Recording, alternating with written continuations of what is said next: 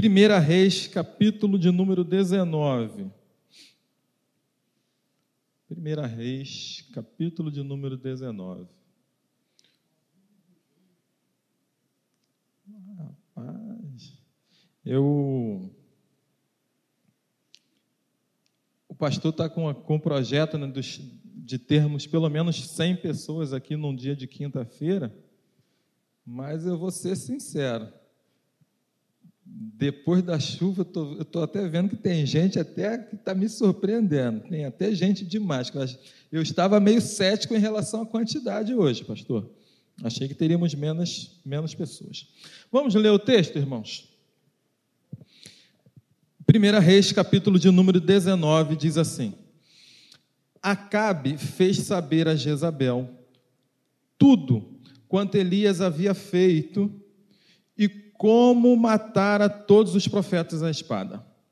Então Jezabel mandou um mensageiro a Elias a dizer-lhe: Façam-me os deuses como lhes aprouver, se amanhã, a estas horas, não fizer eu a tua vida como fizeste a cada um daqueles profetas.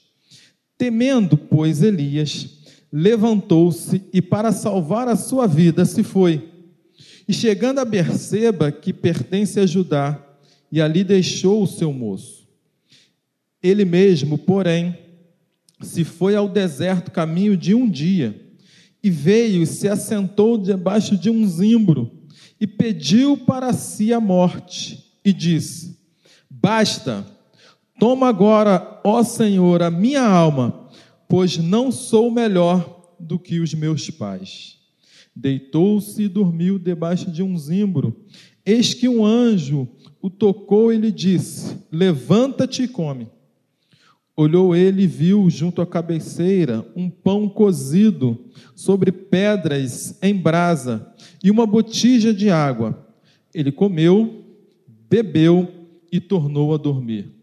Voltou segunda vez o anjo do Senhor, tocou-lhe e lhe disse: Levanta-te e come, porque o caminho te será sobremodo longo.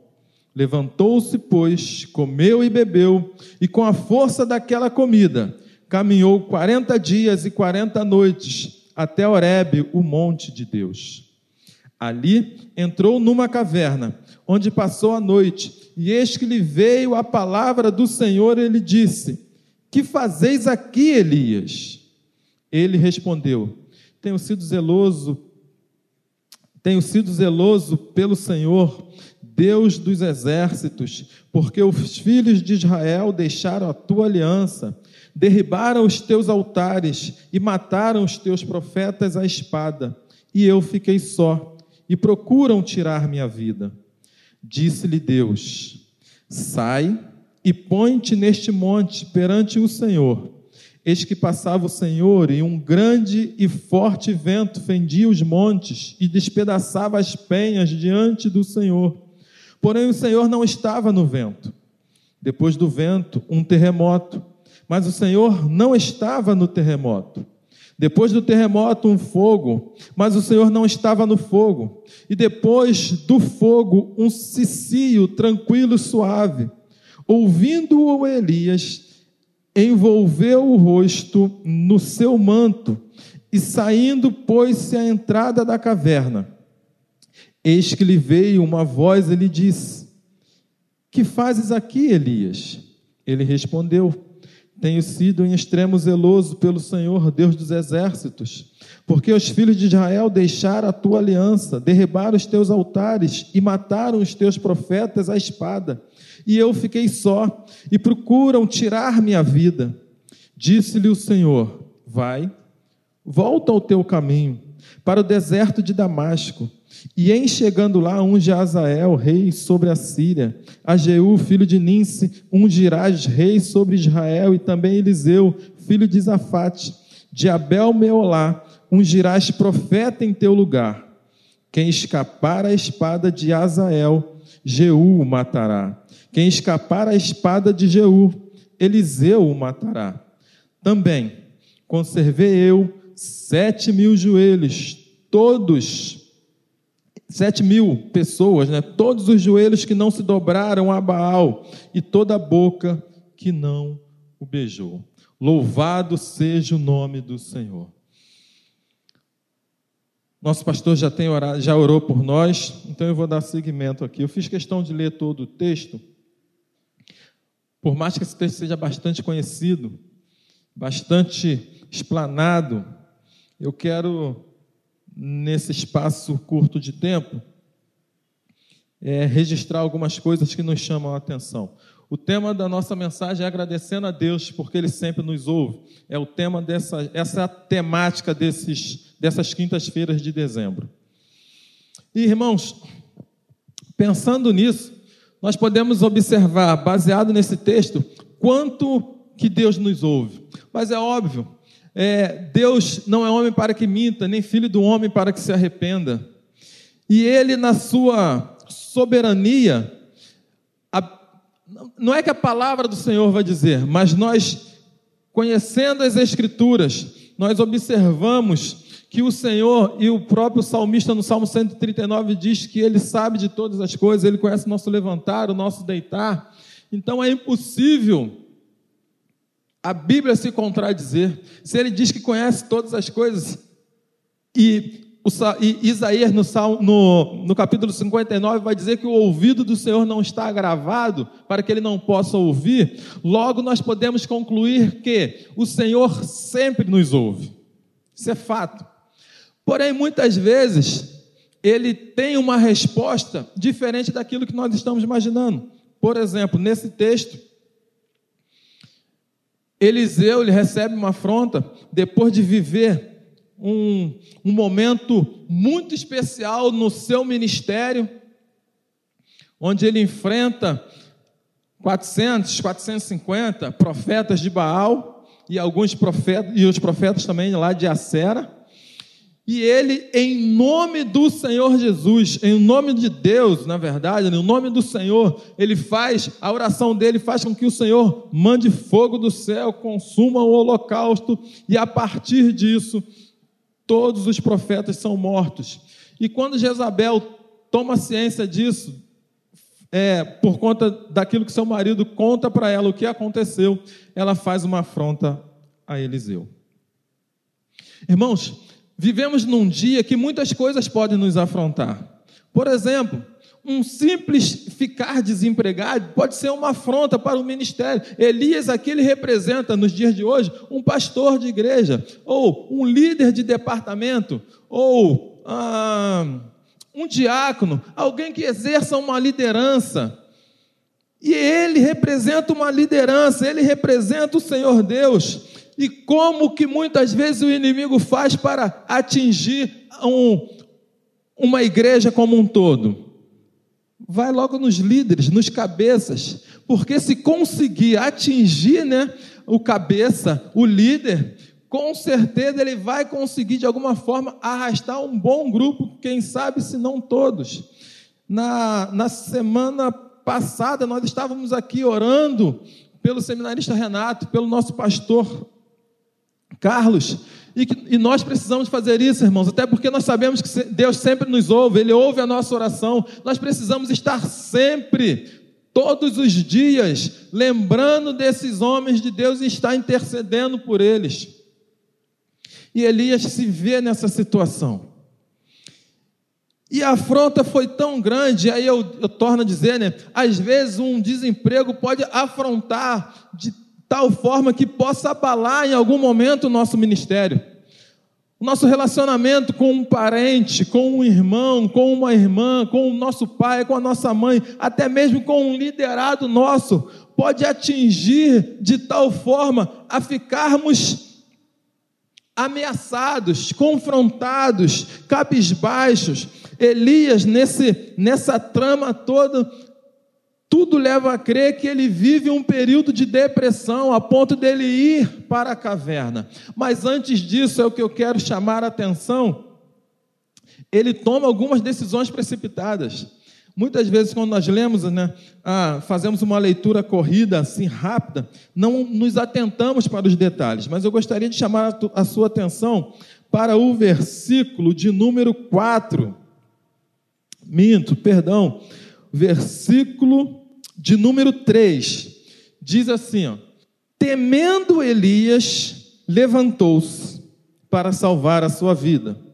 E se foi, e chegou a Berseba, que pertence a Judá, e ali deixou seu moço. Observe que aquela afronta, aquela situação que ocorre com Elias, faz com que ele se levante, fuja daquele local onde ele está, vai junto com seu moço, e mas ele não consulta a Deus o que é para fazer, ele simplesmente, naquela, no calor das emoções, ele toma as suas decisões. Então eu quero te dizer uma coisa, irmãos: sempre que nós estivermos em meio às nossas situações, às nossas demandas, não tome decisão no calor da sua força. Não tome decisões é, espontâneas demais. Espera um tempinho, ore a Deus. Eu estou praticando isso que eu estou falando da seguinte forma: eu estou deixando até às vezes o negócio levar até dias, estou até é, procrastinando em alguns momentos, que é para quando eu for tratar aquela situação, eu já estar bem aliviado daquilo. É certo que algumas coisas nós precisamos ser rápidos, ser práticos, agir com rapidez. Mas, mesmo em agindo com rapidez, nós podemos e devemos, antes de tomar a decisão, antes de agir, consultar ao Senhor. E Elias, ele não faz isso. Ele levantou-se depressa para salvar a sua vida, se foi, chegou a Berseba, que pertence a Judá, e ali deixou o seu moço. E a outra atitude, ó, ele mesmo, porém, se foi ao deserto, caminho de um dia, e veio e se assentou debaixo de um sicombro, de um símbolo, símbolo. Olha só, ele ainda vai para o deserto, caminho de um dia. Imagina como é que não estava a cabeça desse homem. Pensando em N coisas, inúmeras coisas. Quando ele é o profeta, o homem de Deus. Irmãos, que nós possamos ser homens e mulheres de Deus, principalmente nesses momentos. Eu falando nisso, eu lembrei de uma situação que que aconteceu comigo e com a Ana, deve ter umas três semanas atrás isso. Uma segunda-feira. Eu ia levar lá ao médico, dirigindo, né, conversando com ela. Entro numa rua, me vem uma senhorinha, espertinha ela, entrou na frente do carro, literalmente. Aí, do lado da Ana, né, que eu estava fazendo, virando para a direita, do lado da Ana, assim, a Ana tomou um susto e gritou: Senhora, olha o carro. Aí eu freiei, o braço dela ainda pegou ali no retrovisor, fechou meu retrovisor, e a roda passou, encostou no, no pé dela e desfolou assim um pouco na parte de cima. Irmãos, Deus me tomou de. Eu, dizem, alguns dizem que eu sou calmo, mas eu não sou calmo, não. Mas Deus me tomou com uma calma, com uma tranquilidade. Vocês não têm noção. Por outro lado, a senhorinha só viu e ouviu a voz dela, porque foi ela que falou: Senhora, hum, vocês não têm noção. Pense em alguém que xinga muito. Era essa senhora. E xingou a Ana de cima a baixo, de lado para o outro, do outro para um. Xingou, xingou, xingou. E ela é assim, tão calminha, tão calminha, que ela, senhora, calma, Ana, deixa ela. Mas, irmãos, Deus nos deu calma e tranquilidade para resolver aquela situação. E Deus é tão bom conosco, porque Ele sempre nos ouve, irmã Gessi, que chegou um, um, acho que era genro dela, estava na padaria em frente da situação que ocorreu, a, a toda aquela confusão. Ele viu, ligou para os parentes, e os parentes foram chegando. Chegou três carros, chegou na sequência, né? Mas todos eles chegaram calmos tranquilos, graças a Deus, porque a senhora estava falando assim: pega logo eles, quebra o carro, se vocês não vão fazer, eu vou. Aí eles foram lá, agarraram ela, por fim eles falaram assim: meu senhor, minha senhora, vão embora. Tamanho era a, a, a, o nervosismo dela e a querendo resolver, e ela estava, irmãos, totalmente errada. Não tome decisões precipitadas. Busque em Deus ter paciência, calma, domínio próprio, sem essa, porque para essas coisas não tem lei. Gálatas 5, 22 já diz, né? O fruto do Espírito. Nós precisamos buscar desenvolver o fruto do Espírito na nossa vida. Eu estava conversando com a irmã do Kleber hoje. A irmã do Kleber é agitada aos extremos. E falando, falando, falando, falando. E ela falando que alguma, algumas vezes vai algumas pessoas lá para confrontar ela, para mexer com ela. Ela fala assim: Ah, não tenho paciência, não. Mas eu falei assim: Mas é, é, é exatamente isso. Se você é impaciente, Deus vai te mandar pessoas que vai te confrontar, que é para você melhorar. Senão não adianta. Senão, se você não tiver provações naquela sua área que você é fraco, você não vai crescer. E se você quer crescer, provações virão. Irmãos, então é isso. Não tome decisões precipitadas. O que, que acontece com ele? Eliseu, ele é visitado por Deus. Ele ora no versículo 5, deixa eu falar aqui rapidinho, no versículo 4 ainda, ele ora assim, ó, basta, Toma agora, ó Senhor, a minha vida, pois não sou melhor do que meus pais. Eliseu pediu a morte, irmãos. Ele pede para morrer. Elias, Elias pediu a morte, ele pede para morrer. Mas Deus é tão bom que, além dele nos ouvir, ele sabe exatamente aquilo que ele quer de mim e de você, Márcio. Ele tem planos muito maiores e excelentes para a minha vida e para a sua. É por isso que muitas vezes nós pedimos A e ele não dá o A, não dá o B, não dá o C. Karine, muitas vezes ele nem responde a nós, ou muitas vezes ele responde e nós não entendemos, e outras vezes nós entendemos exatamente, mas não queremos concordar, né, pastor? Não, gostei disso aí, não. Mas ele é tão bom, irmãos, que ele separa aquilo que é melhor para nós. Jonas também orou pedindo a morte, e o Senhor. E Jonas teve um detalhe: ele teve atitude de suicida, porque mandou que jogassem ele dentro da água. E depois, lá no capítulo 4, ele pede a morte, mas Deus tinha planos maiores e melhores para eles. Então, é isso que eu também quero te dizer: Deus tem planos maravilhosos para você, sobrenaturais para você. E o anjo, ele quer aparecer para você, ele quer falar contigo, ele quer ter relacionamento contigo. Foi o que ele te... foi o que aconteceu com Elias. Muitas vezes nós vamos passar assim por momentos de adversidade, de dor, de confronto, mas aproveite esses momentos Deixe o Espírito Santo trabalhar e falar com você, que com certeza ele vai agir, ele vai te socorrer. Muitas vezes ele não vai te atender, não, como aconteceu com Elias. Elias, você não vai morrer, ainda tem muita coisa para você. O anjo não apenas apareceu, Deus não apenas apareceu para ele, como disse ainda o que ele iria fazer. Olha, você ainda vai ungir um para fazer isso, você vai ungir o seu sucessor, você vai ungir o próximo rei. Tem muitas coisas ainda para nós fazermos, irmãos irmãos, ainda não acabou. Essa luta está, está te corroendo, mas ainda não acabou. Tenha certeza que muitas coisas ainda virão e Deus fará muitas coisas por você e através de você. Como o meu tempo já se esgotou, eu quero só enfatizar o versículo de número 18. Muitas vezes, irmãos, nas nossas lutas diárias, muitas vezes se não chegar ninguém para falar conosco, tipo, estou orando por você. Se ninguém falar isso, e nós estivermos passando por uma luta bem intensa, nós caímos no grande erro de achar que estamos sozinhos. Irmãos, nós nunca estamos sozinhos. Se você que está aqui já levantou as suas mãos, confessou o Senhor como o único e suficiente Salvador da sua vida, saiba, nós nunca estamos sozinhos, independente de qual for a luta. Independentemente. Por exemplo, o Marcos Júnior, o pai dele já deve ter dito para ele o quanto tem gente orando por ele. A Jasmine, alguém já deve ter dito para Jasmine o quanto tem gente orando por ela. Ela não entendeu nada, ela é uma bebê ainda. Mas o quanto tem gente orando por ela.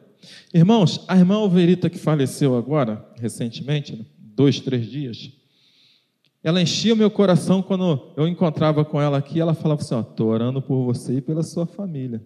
Ainda que ninguém fale isso para você, Ezequiel, tenha certeza, sempre tem alguém orando pela sua vida, sempre tem um joelho que o Senhor conserva para orar pela sua vida. Ainda que se a situação que está ocorrendo, seja na igreja, seja fora, seja no seu trabalho, na sua família, se você acha que está difícil, se você pensa que está só, Nessa peleja, lembre-se, Josafá, não é você que vai pelejar, eu pelejarei por vós. Então coloque a sua vida sempre, né, no altar diante de Deus, sabendo que nós não estamos sozinhos. O Senhor, o Deus de Israel está conosco, porque o Deus de Israel, ele é o nosso refúgio, ele é a nossa fortaleza. E se nós já o aceitamos, e já o aceitamos, saiba, o Espírito Santo ele mora em você, ele faz morada em você, ele intercede por mim e por você. Mas às vezes, pastor, pelas nossas falhas, nossos erros, nós também achamos, como foi falado aqui na semana no domingo da ceia, domingo à noite, pelo seminarista Renato. Muitas vezes nos achamos indignos, né, de participar da ceia. O apóstolo João, lá na primeira carta, ele fala assim: ainda que você ache, se ache indigno, saiba de uma coisa, meus queridos irmãos: nós temos um advogado que intercede por nós. É Ele que nos justifica diante do Pai. O nosso Senhor Jesus Cristo, o justo, Ele, além de nos purificar de todo o pecado, Ele chega diante do Pai e fala assim: está vendo ali a Ana? Perdoa ela, Senhor o meu sacrifício na cruz do Calvário não foi em vão. Ele apaga as nossas transgressões e dela não se lembra mais. Eu quero convidar todos vocês para ficarem de pé e ressaltar esses três pontos que eu falei. Não tome decisões precipitadas. Ore ao Senhor antes. Elias, além de tomar decisão precipitada, ele ainda orou aquilo que ele não devia, orou pedindo a morte, né? Nosso Deus não é um Deus de morte, é o Deus da vida. Então, ore a Deus para que Ele nos dê vida todos os dias, né? Vida com abundância para fazer aquilo que lhe apraz, para que nós possamos cumprir cabalmente o nosso ministério, o que foi a, a temática, aquilo que Paulo fala para Timóteo cumpra cabalmente o seu ministério, ainda que esteja dolorido, ainda que seja um ministério árduo, mas que o Senhor possa fazer com que o nosso ministério, através de nós, seja cumprido por nós todos os dias, mas com disposição, com zelo, irmãos. Assim como o apóstolo Paulo era zeloso, que eu e você possamos ser zelosos também. Busque a Deus em todos os momentos através de oração, não seja precipitado. Lembre-se, o Senhor está conosco e Ele quer se apresentar para mim, para você todos os dias e nós não estamos só. Amém? Vamos dar uma salva de palmas para o Senhor? Glórias a Deus. O Ministério de Louvor já está aqui, né? Quero chamar nosso seminarista Renato, deixar o pastor sentadinho ali, apesar dele estar em pé. E eu vou fazer uma oração e depois eu passo a palavra para o nosso seminarista Renato. Deus bendito, nós te louvamos, Senhor. Bendizemos o teu nome, Pai amado, aqui neste dia.